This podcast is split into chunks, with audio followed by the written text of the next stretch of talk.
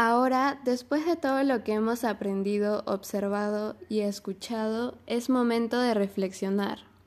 Debemos valorar, respetar y conservar ese patrimonio natural, que es muy importante tanto para nosotros como para los seres vivos que habitan ahí. Por eso, las acciones que debemos hacer nosotros como ciudadanos son las siguientes.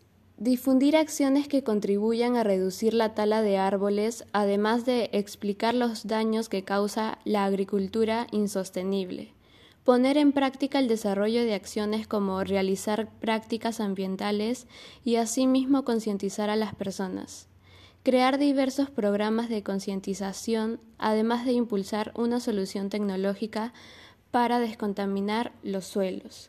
Gracias a los diferentes cursos de las diferentes áreas como matemática a través de la realización de las conomacetas, esta acción contribuye en el cuidado del medio ambiente ya que se utilizan materiales de reciclaje para su elaboración. A través del curso de Ciencia y Tecnología, Solución Tecnológica para Descontaminar los Suelos, ayuda a poder descontaminar los suelos e identificar cuál de las plantas aportan más beneficios a través de la fitorremediación.